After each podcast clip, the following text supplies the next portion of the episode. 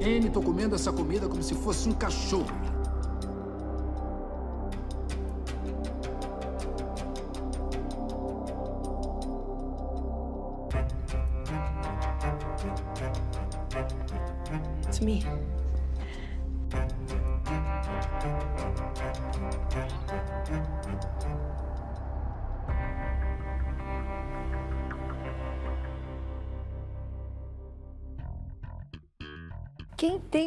Da liberdade de expressão? Quem mente o tempo todo. Hoje não é mais proibido proibir? Não, hoje em dia é obrigado proibir. As redes são os novos tribunais da Inquisição? São, mas mais light, né? E qual o castigo para os novos hereges? O cancelamento e a perda do patrocínio.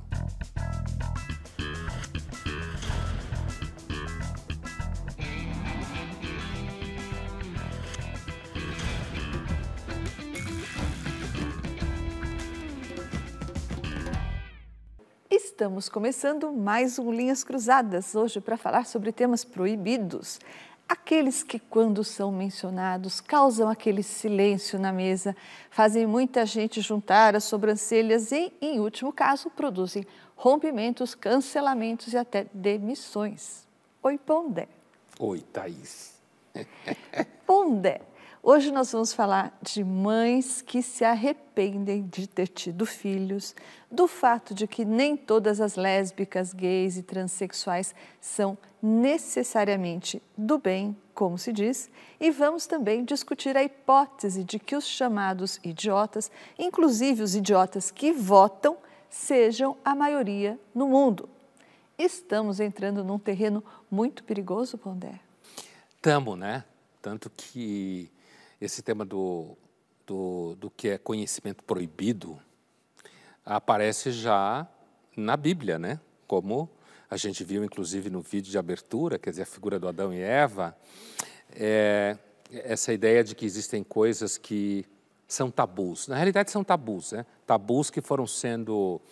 A gente está assistindo hoje o nascimento de certos tabus. Imagine se algum dia a gente imaginar que assistir nascimento de tabus porque normalmente se pensava que tabu era coisa só que nasce lá na pré-história, na antiguidade, no tempo da nossa tataravó. Não está nascendo agora. Tem, é, porque o tabu nesse sentido é o quê? Você tem uma interdição na linguagem, você tem uma interdição no pensamento. Ah, existe aí um conjunto de temas, a gente vai lidar com alguns deles aqui, que se você atravessar como a gente dizia antes, perde patrocinador, perde emprego, você não tem nem chance de se recolocar, e aliás é melhor que não, porque a pior coisa do mundo é você pedir desculpa nas redes sociais. Mas porque, como você disse, todos achávamos que os tabus tendiam a cair e não a nascer. Hoje, o que, que provoca o nascimento de tabus? Qual que é a fonte dos tabus? É diferente Olha, ou é a mesma? É, a gente não dá para não dá para comparar, por exemplo, quando você fala, quando você pensa na história do Adão e Eva, por exemplo, você tem ali uma referência, provavelmente foi homem que escreveu, porque dificilmente mulheres escreviam coisa na época. E a, a, a, ideia de uma mulher mediando isso provavelmente foi um cara heterossexual que escreveu aquele negócio. Né? A ideia de uma mulher mediando um erro da humanidade em relação a Deus, erro esse que está associado ao conhecimento. Então, ah, é interessante a história do Adão e Eva, porque apesar de que a gente não sabe exatamente como nasceram os tabus no passado, a gente percebe que tem um tipo de tabu que percorre a história da humanidade: a ideia de conhecimento proibido. Tem coisas que você não pode conhecer, porque a ideia é que se você conhecer, vai desorganizar o mundo e vai provar que você é mau. Daí eu acho que nascem os tabus, pelo menos hoje em dia. Está tudo arrumadinho, por exemplo, hoje em dia, o otimismo é uma virtude cívica. Você tem que achar todo mundo lindo, achar que o mundo está avançando, que o fato de você ter departamentos de diversidade no mundo corporativo significa que o capitalismo está ficando mais fofo. Então nasce um tabu. Nesse caso, qual é? Dizer que não está indo tudo bem. Então o tabu serve para deter o conhecimento, para proibir, interditar com certeza, Com certeza. O tabu em relação ao conhecimento é a ideia de que conhecimento pode ser uma desmedida, como falaram os gregos. Lembra do Prometeu e o fogo? Que a gente não podia saber fazer fogo. certo? Na tragédia grega. Porque é como se o ser humano tivesse sempre que estar numa medida. Se ele ultrapassa essa medida, ele conhece mais, mas ele pode pagar com a própria vida, sofre por isso.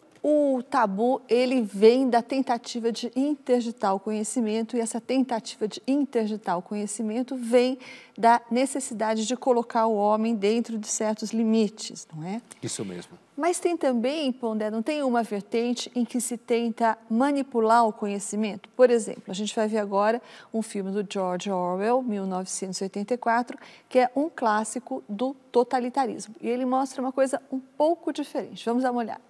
Neither the past, nor the present, nor the future exists in its own right, Winston. Reality is in the human mind, not in the individual mind. which makes mistakes and soon perishes, but in the mind of the party, which is collective and immortal. Again? How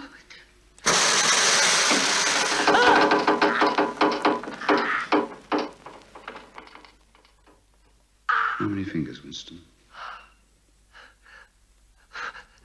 Four.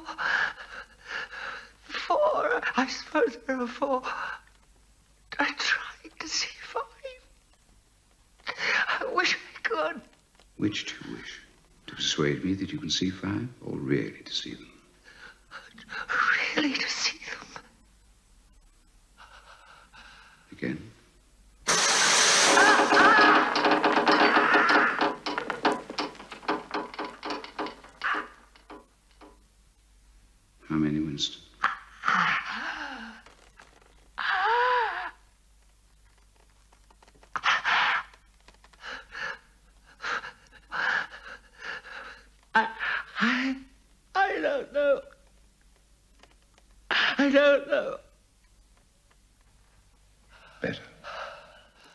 Forte essa, né?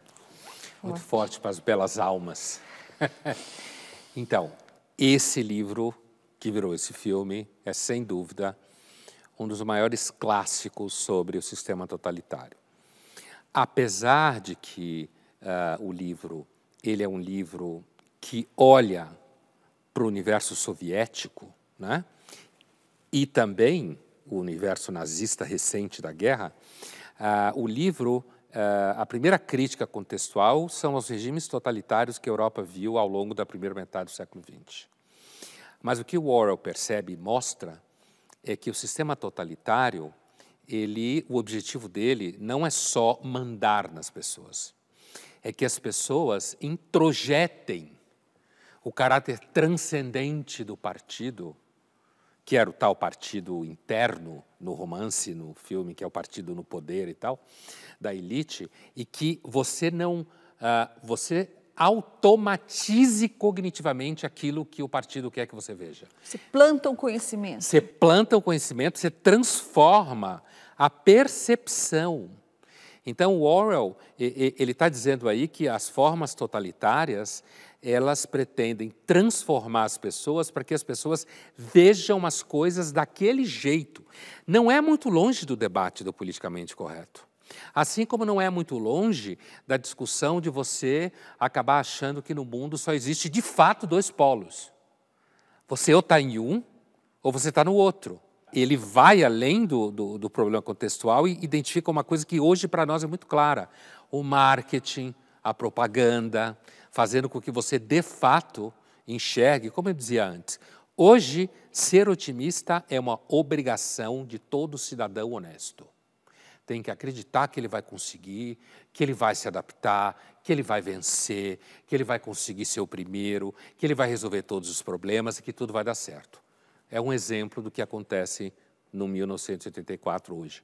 Mas no livro, no 1984, do Orwell, quem tentava transformar esse conhecimento, ou manipular o conhecimento, ou interditar o conhecimento, era o Estado, era o partido, era o Estado Sim. totalitário.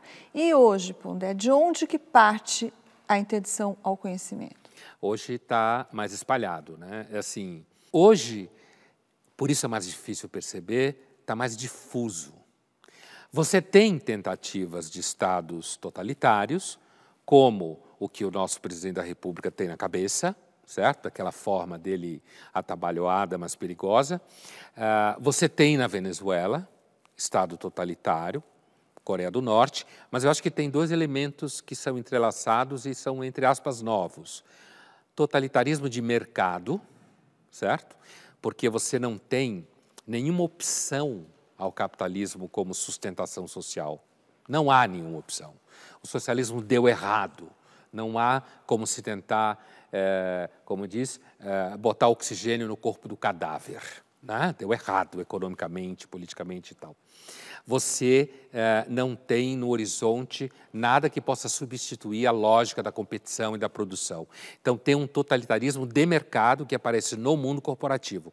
Associado a ele, você tem um totalitarismo do marketing digital, da manifestação absoluta das pessoas, da pressão que as pessoas fazem sobre produtores de conhecimento, de conteúdo público, e não só profissionais de conteúdo público, e eles estão vinculados, porque o marketing é uma arma da sociedade capitalista, né? Mas quando você fala o marketing, o marketing parece uma entidade, tem gente atrás do marketing e essas pessoas, elas não estão necessariamente coordenadas umas com as outras. Então, por isso que é fala, mais disperso. É disperso. É justamente por isso que eu disse que é mais disperso.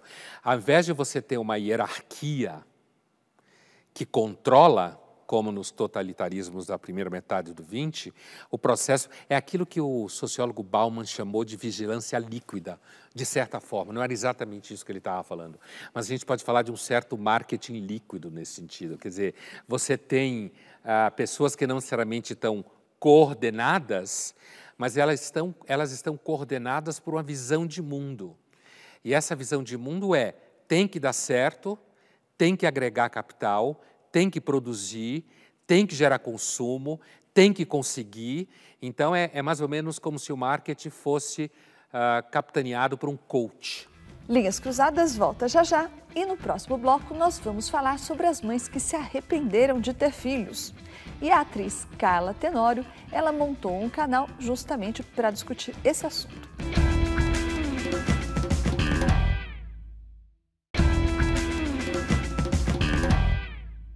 Volta com Linhas Cruzadas, hoje tratando de temas proibidos. E agora nós vamos falar sobre as mães que declaram ter se arrependido de ter filhos. Pondé, por que, que esse assunto é um tabu? Olha, eu acho porque de fato existe uma.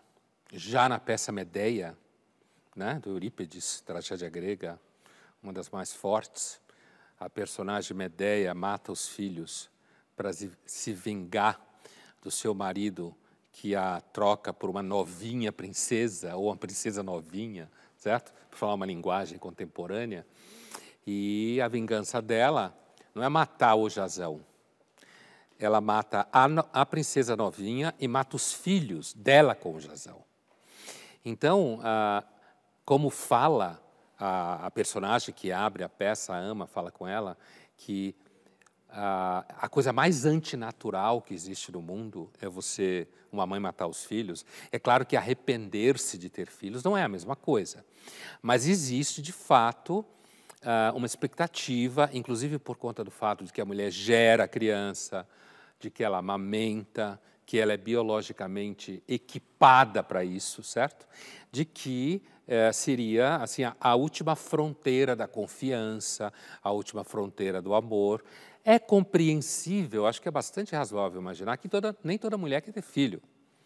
Assim como também é razoável imaginar que algumas mulheres se arrependam. Acho que dentro dos, dos, digamos assim, do espectro psicológico, é claro que isso pode acontecer. Apesar que isso é um tabu moral, tá vendo? Você, como não? Ela não ama os filhos? Ela se arrependeu de tê-los? Eu não estou nem falando do caso da Medeia, que é o mais dramático, né? Ela se arrependeu? ela acha que a vida dela seria melhor sem. E aí vem culpa, né? essa coisa de eu acho que minha vida seria melhor se eu não tivesse filhos. Por quê? Porque eu saberia onde estava no Réveillon, ia gastar menos dinheiro, Uh, no caso da mulher, especificamente, menos problemas com o corpo, menos problemas com o trabalho, menos dependência de um homem que divida com elas coisas, o que é sempre muito difícil. Então, acho que o problema é uma questão mesmo. Então, como você tinha falado no bloco anterior, que o tabu vem da tentativa de não discutir um assunto, de interditar o conhecimento, de proibir a discussão e o conhecimento sobre o assunto.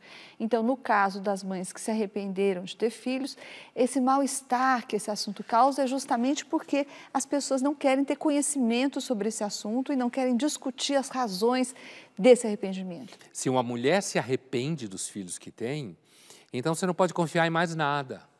Não há mais nada garantido. Então, o tabu, nesse caso, é você interditar uma experiência de percepção que fale que, olha, às vezes uma mulher pode ter um filho e, no fundo, desejar que ele nunca tivesse nascido. Olha, imagine uma frase dessa na cabeça de um filho. O então, estrago. Então agora nós vamos ouvir a Carla Tenório. Ela é atriz, ela se arrependeu de ter filhos e ela criou um canal para discutir justamente isso, o arrependimento de ser mãe. Oi, eu sou Carla Tenório, sou atriz formada em artes cênicas, sou mãe, yogini, estudante de filosofia. E, bom, as dificuldades que eu passei, primeiramente, fui muito apedrejada, mal compreendida, porque as pessoas associavam uh, o arrependimento ao ódio, ou seja, se eu sou arrependida, eu odeio a minha filha, muito pelo contrário. O meu arrependimento ele tá ligado totalmente à estrutura, né, patriarcal, é, esse neoliberalismo radical utilizado pelo capitalismo selvagem, onde as mulheres precisam ficar em casa criando a sociedade, parindo a sociedade, enquanto os homens saem para ser brilhosos, poderosos, seguir seus propósitos de vida, bem-sucedidos, maravilhosos.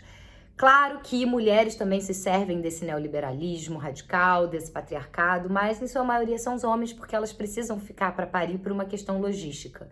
É, então eu sou arrependida porque a carga mental é exaustiva, porque a gente tem que ser a imagem e semelhança da Virgem Maria, assexualizada, perfeita, guerreira, heroína, nunca cansar, nunca errar. E ainda tem essa coisa, né, da gente imagina, não vou ser só mãe, porque ser mãe, só mãe você tem que ficar presa a um homem. Então você vai para dupla jornada de trabalho para conseguir brilhar, para conseguir fazer dinheiro, não ficar dependendo de um homem, mas ao mesmo tempo tem que parir, tem que cuidar daquela criança. Então é completamente insana essa estrutura e eu sou completamente arrependida disso. Eu odeio ser mãe nessa estrutura, onde eu tenho que criar aquela criança daquele jeito, sozinha com uma carga mental exaustiva, sem poder ser eu, sem poder ser selvagem, né? E as surpresas que eu tive é que eu achava que quase ninguém sentia como eu e foi surpreendente ver que muitas mães estavam em silenciamento como eu. Eu fui a primeira mãe arrependida com cara no mundo todo. Por isso que esse movimento cresceu na Itália, na América Latina e não para de crescer, né? Então é isso, assim, a surpresa foi que, caramba, muitas mais mulheres do que eu imaginava estavam em silenciamento. Olha, é, a fala dela dá um doutorado, são muitas camadas, né? Ah, primeiro, como ela mesma faz um pouco um retorno, a dizer que o neoliberalismo é patriarcal é um problema sociológico. O neoliberalismo, ah, assim como o próprio capitalismo, produziu emancipação feminina para o bem e para o mal, certo? Não estou querendo dizer que o capitalismo e o neoliberalismo são anjos, de forma nenhuma. Mas produziu justamente o processo que levou a mulher, para usar uma expressão bem marxista, passar a ser objeto de exploração do capital. Ou seja, trabalho, emprego, emancipação, decisões. A própria ideia de não quero depender de um homem significa ganhar dinheiro portanto, ir para o mercado de trabalho, portanto, passar pelas mesmas pressões que os homens passam. Então, acho que a gente tem que tomar cuidado, porque hoje, ah, ah, no meu entendimento, ah, eu já tinha dito antes, eu acho que isso é uma coisa que pode acontecer com muitas pessoas, muitos homens se arrepender de ser pai, mas aqui isso é muito comum, né? Muitas mulheres se arrepender de ser mãe, mas eu acho que tem uma carga de ambivalência interna, que eu imagino que tenha, que faz com que uh, o discurso migre para a responsabilização de um terceiro. Exatamente, porque o discurso dela é 90% político, né? Então ela se arrepende de ser mãe, mas porque nessa estrutura, essa situação é exaustiva, é porque tudo recai sobre a mulher nessa estrutura, o patriarcado e etc. As questões de fundo mesmo, ela deixa lá em segundo plano, né? Eu Como não consegui... se não existisse. É aí, é aí que eu acho que ela toca num tema importante, sem dúvida, mas ela faz concessão. Ela faz concessão para dizer que o sofrimento é unicamente a estrutura patriarcal, como se fosse verdade. Agora, sem dúvida nenhuma, eu imagino que deve ser um sofrimento, mas eu acho que o sofrimento é mais profundo do que isso.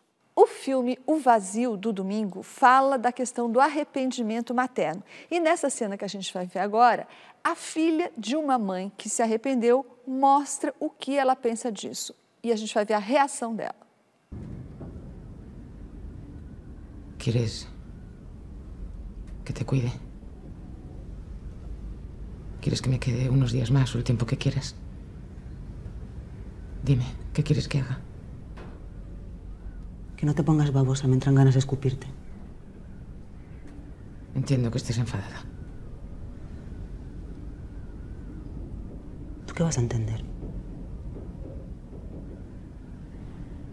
Una tipa que deja abandonada a su hija de ocho años no entiende nada.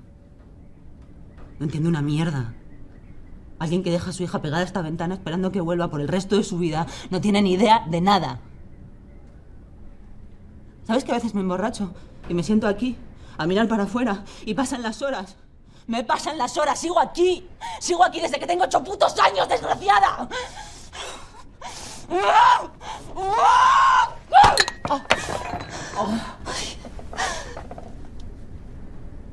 Perdón. Perdón. Mierda, está sangrando, perdón. Eu diria para você, Thaís, que essa é uma cena saudável. Ela é saudável porque, Porque a filha não, extravasou. porque não há mentira na cena.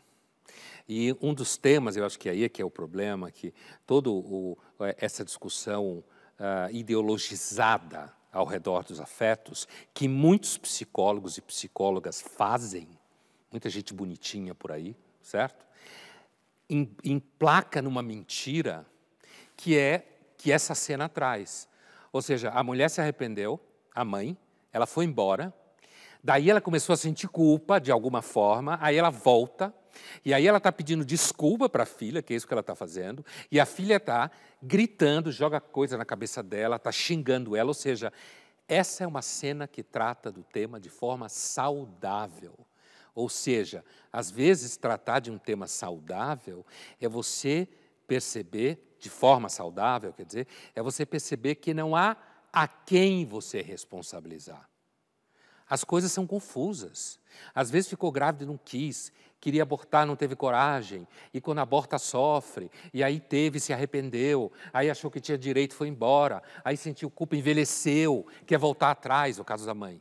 A filha ficou ali, na janela, esperando, perdida, anos e anos. Uma mãe que se arrepende de ter filhos, evidentemente não dá para voltar atrás e deixar de ter filhos, os filhos que já existem. Então, o que há de saudável nessa situação é apenas falar desse arrependimento, né? não há mais o que fazer, certo? É, é lidar com isso de uma forma adulta.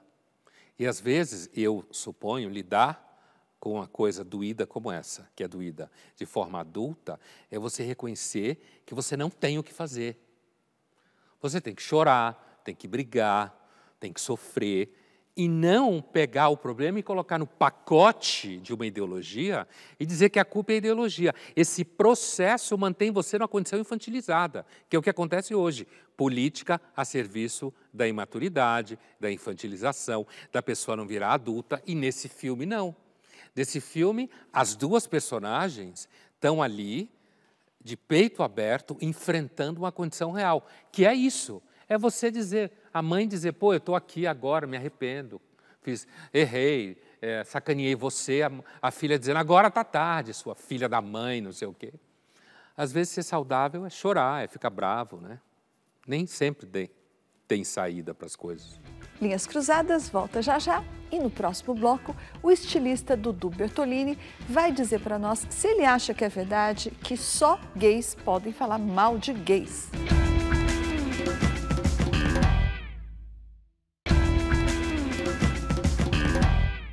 O Linhas Cruzadas está de volta, hoje tratando de assuntos proibidos, como o de mães que se arrependem de ter filhos.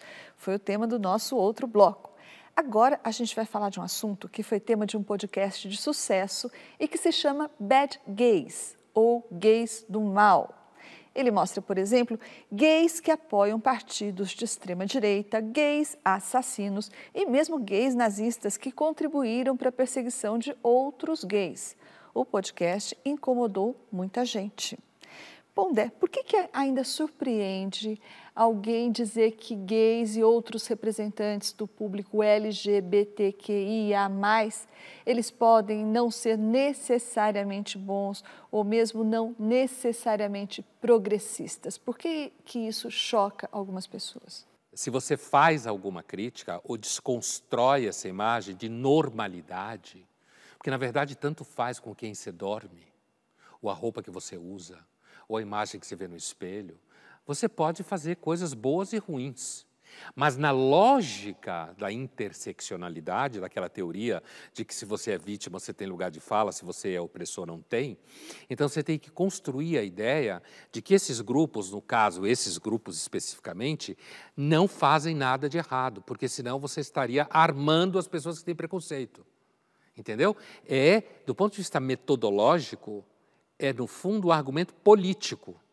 É você não pode dar brecha para dizer que são normais, como todo mundo, então tem gente para cá e para lá, para cima, para baixo, né? que se comporta como todos os seres humanos são, porque senão, como existe uma carga associada a esses grupos, carga negativa, do ponto de vista de preconceito, você tem que fazer esse movimento e construir a imagem, não, de que amam todos, que são todos lindos. De fato, muita gente se fica sabendo o óbvio, ou seja, se tem acesso a saber que, por exemplo, ah, grandes nazistas foram gays, vai assumir que esse argumento, então, gay não presta. Tem gente que vai fazer isso mesmo. Então, o que, que você faz? Você recua, e aí você constrói uma imagem que é semelhante a conto de fada. Ou seja, uma imagem falsa. Falsa. E infantil. isso porque permitir a crítica arrisca a armar os adversários. Exatamente isso. Hum. Você tem que construir uma espécie de contos de fada, de conto de fada, certo? Onde você tem então a pessoa santa, que só tem bons sentimentos, enquanto que os outros, aí fica esse, esse universo, né? Então, é, os heterossexuais são responsáveis por tudo de mal no mundo.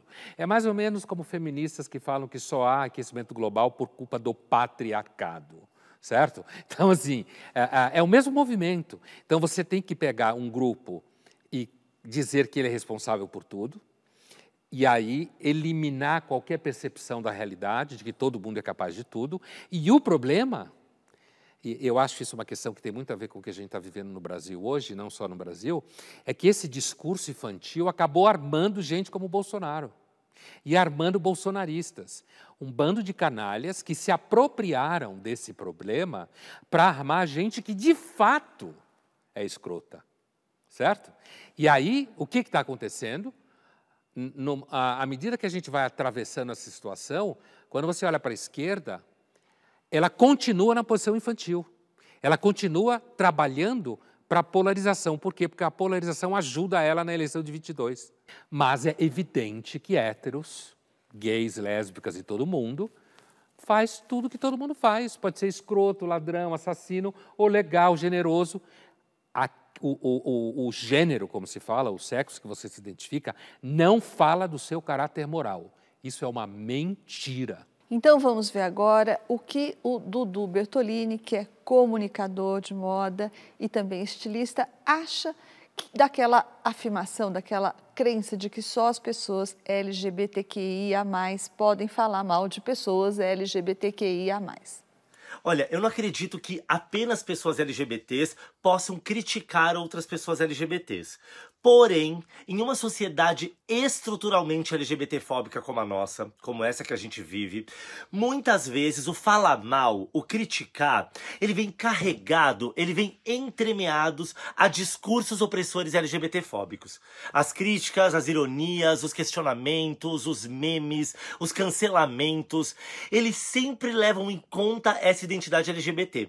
Enquanto muitas vezes as pessoas cis ainda que elas também sejam criticadas, lhes são dado um falso manto da neutralidade, como se o seu gênero e a sua orientação sexual não fossem marcadores ou não fossem consideradas agravantes, por assim dizer.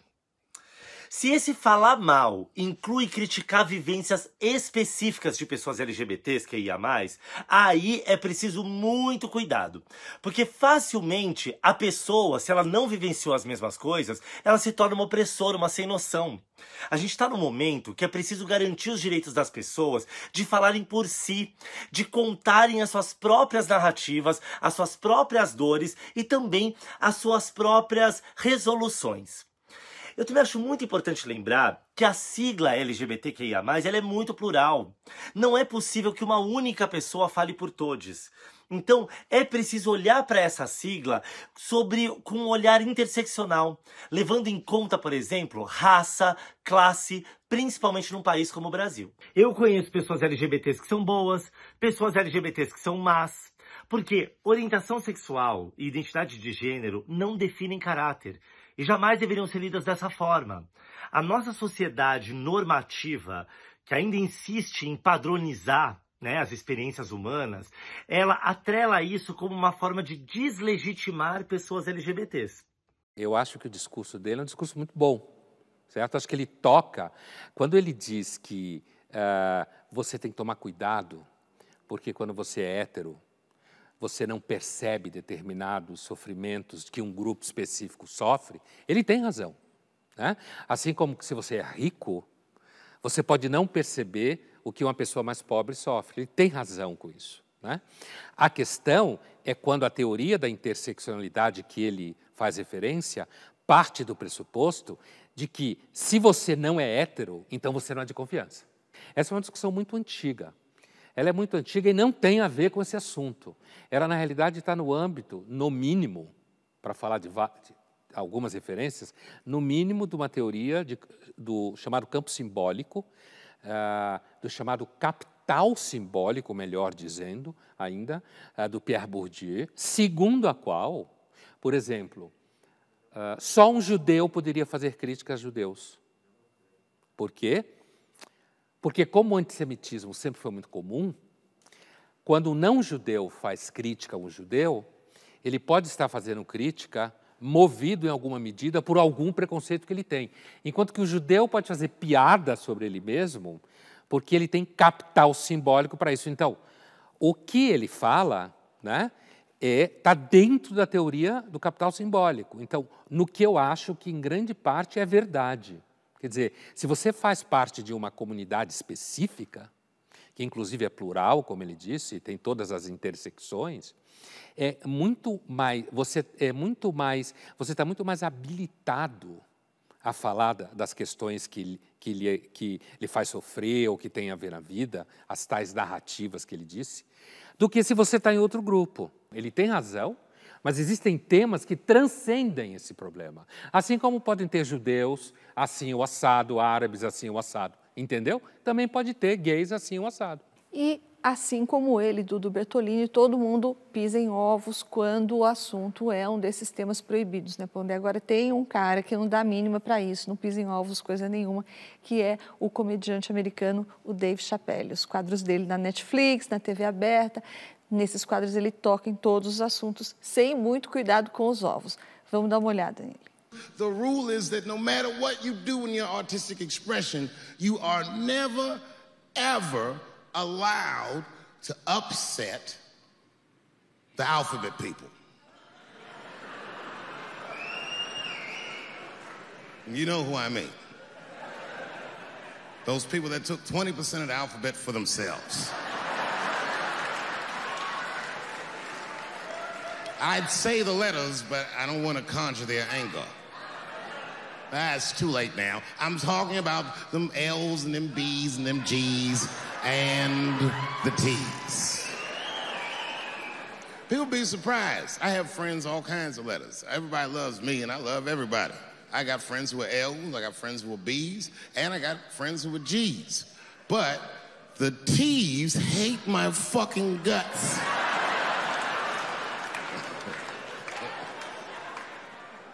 And I don't blame them. It's not their fault, it's mine. I can't stop telling jokes about these things. I don't want to write these jokes, but I just can't stop.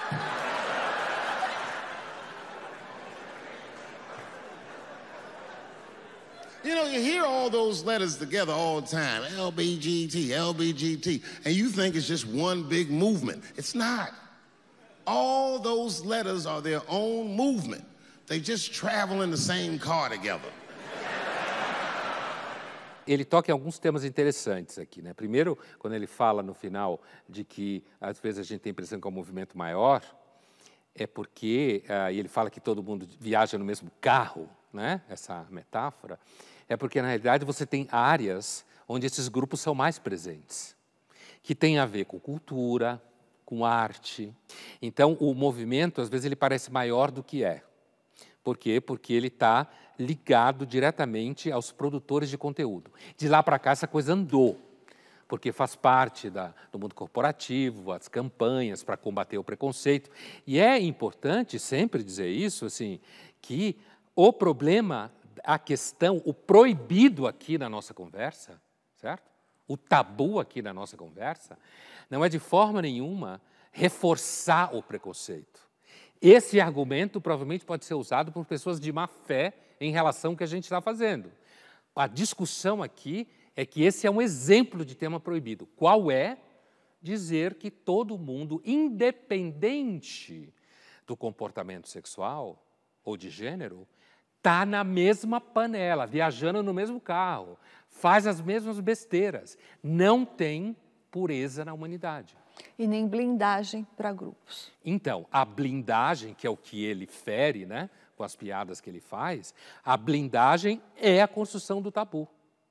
É exatamente isso. Você blinda, só que essa blindagem hoje ela está ali encostada em patrocinadores, encostada em editores-chefes, está encostada em uh, chefes de departamento e universidades, ou seja, em agências de publicidade. A blindagem está construída ali para fazer a imagem. Eu entendo claramente que se você quer contratar alguém de qualquer grupo que não tem tido espaço no trabalho, você contrate. Essa não é a blindagem.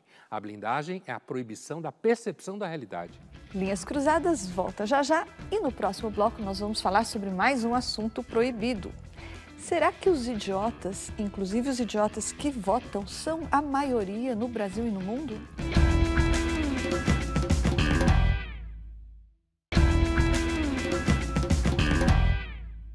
Voltamos com Linhas Cruzadas, hoje com temas proibidos. Já falamos das mães que se arrependeram de ter filhos, conversamos sobre o fato de representantes do público LGBTQIA, muitas vezes serem blindados de críticas. E agora a gente vai lembrar o Nelson Rodrigues para falar de mais um assunto proibido. O Nelson Rodrigues dizia que antigamente os idiotas nasciam, cresciam, se reproduziam, babavam na gravata e morriam. Mas com a democracia, eles perceberam, os idiotas, que eram a maioria e o mundo acabou. O Nelson tinha razão, Pondé, quando ele disse que os idiotas, inclusive os idiotas que votam, são maioria no Brasil e no mundo? O Nelson comentou muito isso durante maio de 68, por exemplo, aquela imagem do Sartre distribuindo panfleto e ele dizendo que até o Sartre tinha que se fingir de idiota para agradar os idiotas certo? Então, se é verdade, esse problema se transformou hoje em objeto de, de pesquisa comportamental e política. Você não tem informação suficiente sobre as coisas, você preencher ah, é, é, esse gap de informação, essa falha de informação com viés ideológicos violentos, você achar que o mundo se reduz àquele bate-boca no Twitter, certo? Mas quando o Nelson falava lá atrás que não existia nada disso, o que o Nelson está falando é uma suspeita que é discutida já no século XIX, é, no final do XVIII. Ou seja, como lidar com o fato de que grande parte da soberania popular vem de elementos, pessoas que não têm nenhuma noção do que significa política não tem nenhuma noção da complexidade da sociedade. E essas pessoas têm a possibilidade de impactar as decisões em eleição, certo? Então, esse problema já é discutido desde o final de 18. O argumento, ah, digamos assim, contrário àqueles que tentaram, então, estabelecer critérios quem pode votar, quem não pode votar, é de que todo regime de representação política é falho. Você está falando então dessa, dessa nova ciência, ciência cética, que estuda o comportamento do eleitor e que descobriu isso, inclusive, que você falou, que as pessoas não têm informação suficiente, não têm formação suficiente. Mas também essa mesma ciência política, me parece, que também desmontou uma outra tese que já não para de pé, que é a tese de que as pessoas com melhor formação educacional, melhor educação formal, elas votariam melhor que as pessoas com menos educação formal. Isso está valendo ou não está valendo? Está valendo. Na realidade, o que essa hipótese que você acabou de citar coloca em questão é de que talvez a condição de idiota seja também presente nos portadores de diploma, certo? Para falar de uma forma simplificada. Idiota nesse sentido em que a chamada ciência cética ou empírica observa isso que você está falando, que é o seguinte: você pode ser um intelectual, um filósofo, um jornalista, um historiador, um, uh, e, no entanto, você padecer de problemas semelhantes a pessoas que não têm nenhum repertório para entender política nem coisa nenhuma. Neste caso dos bem informados é diferente pelo seguinte, porque eles ah, eles estão ali numa situação em que eles são interessados no assunto, eles trabalham de alguma forma com esse assunto, então eles leem mais sobre esse assunto. Mas a gente vê, por exemplo, no país, hoje em dia, que você tem como eu já dizia antes, você tem um grupo gigantesco de pessoas que continuam fiéis ao Lula. Assim como você tem também, mas menor no campo dos intelectualizados, que são fiéis ao Bolsonaro, bem menor, graças a Deus. Mas você continua tendo esse viés que você pode chamar de uma espécie de idiota político. Ele pode não ser em outras áreas, mas na política ele continua a responder a um certo viés. E pode ter diploma ou não ter diploma? Pode ter diploma, pode ser estudado, pode não ser. E em relação às pessoas, digamos, comuns, que a gente começou a falar, sem repertório, sem informação, sem informação, também existe a suspeita de que também não tem interesse.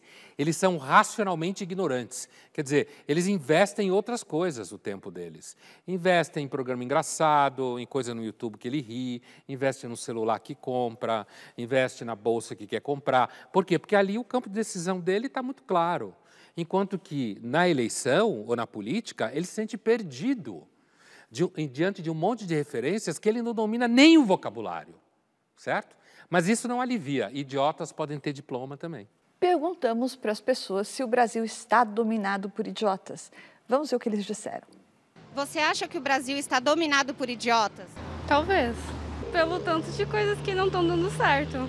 Sim, completamente. Tem siglas e tem nome próprio, né? Os idiotas. Não, não vou falar o nome, mas está sendo sim dominado por idiotas principalmente da parte do governo, né? Eu acho que não é, não é idiota, cada um está puxando e está querendo torcer, tão, torcendo pelo Brasil por um futuro melhor. Cada um tem uma opinião, entendeu? Em certa parte, sim. Porque o, a nossa política está comprometida, tem hora que a gente perdeu a liberdade de expressão, nós somos punidos.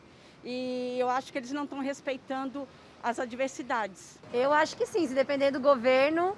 Com certeza. Depende da situação, né? Porque se você for ver o estado que está nosso país em questão a, a fome.